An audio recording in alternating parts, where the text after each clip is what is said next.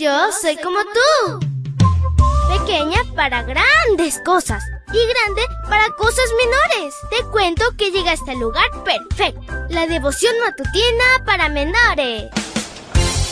Una reflexión que se ajusta a tu edad, que te queda bien, ni muy grande ni muy chica. Adelante y bienvenido a nuestro mundo. Hola, hola amiguito y amiguita, en este lindo jueves recuerda que Jesús te ama y Él quiere verte feliz. Así que camina junto a tu mejor amigo, quien es Jesús. Te saluda tu amiga Linda. Y el versículo para hoy dice así. Cuando José era un muchacho de 17 años, cuidaba las ovejas junto con sus hermanos, los hijos de Pila y de Silpa, que eran las concubinas de su padre, y José llevaba a su padre quejas de la mala conducta de sus hermanos. Génesis 37.2. Y la historia se titula Rubén, Judá y los demás. Jacob favoreció a José y eso complicó el ambiente familiar. A Rubén le correspondía la primogenitura, pero faltó al respeto de su padre y perdió ese privilegio. Por lo tanto, Jacob pensó que José era el indicado para tomar el lugar de Rubén, pues era el hijo mayor de Raquel, su esposa predilecta. Pero Dios tenía otros planes. El elegido sería Judá. José tenía problemas más pronunciados con cuatro de sus hermanos, Dan y Neftali, hijos de Gad y Aser, hijos de Silpa.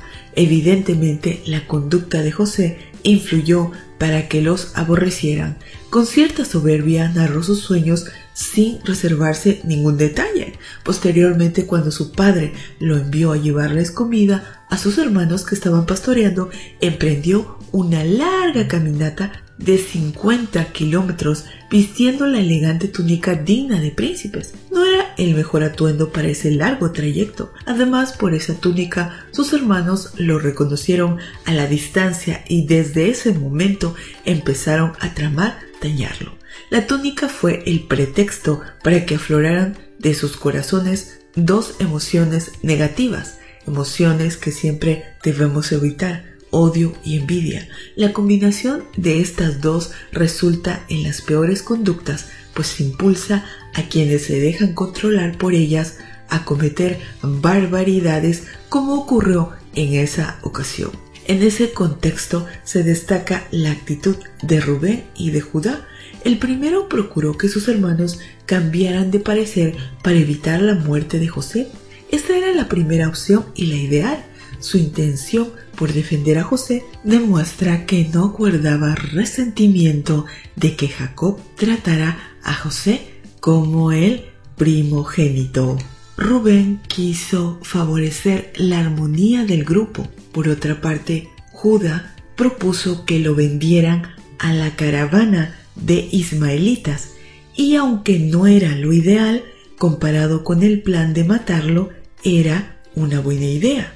Dios bendice a los pacificadores, a quienes intervienen para detener una injusticia y buscan favorecer la reconciliación. Al final, cuando Jacob bendijo a sus hijos antes de morir, Judá recibiría la mejor de todas, pues mediante su descendencia nacería el Salvador del mundo, nuestro Señor Jesús. Por eso Él fue quien ocupó el primer lugar entre los doce hermanos. Querido Jesús, ayúdanos a aprender a ser pacificadores como tú.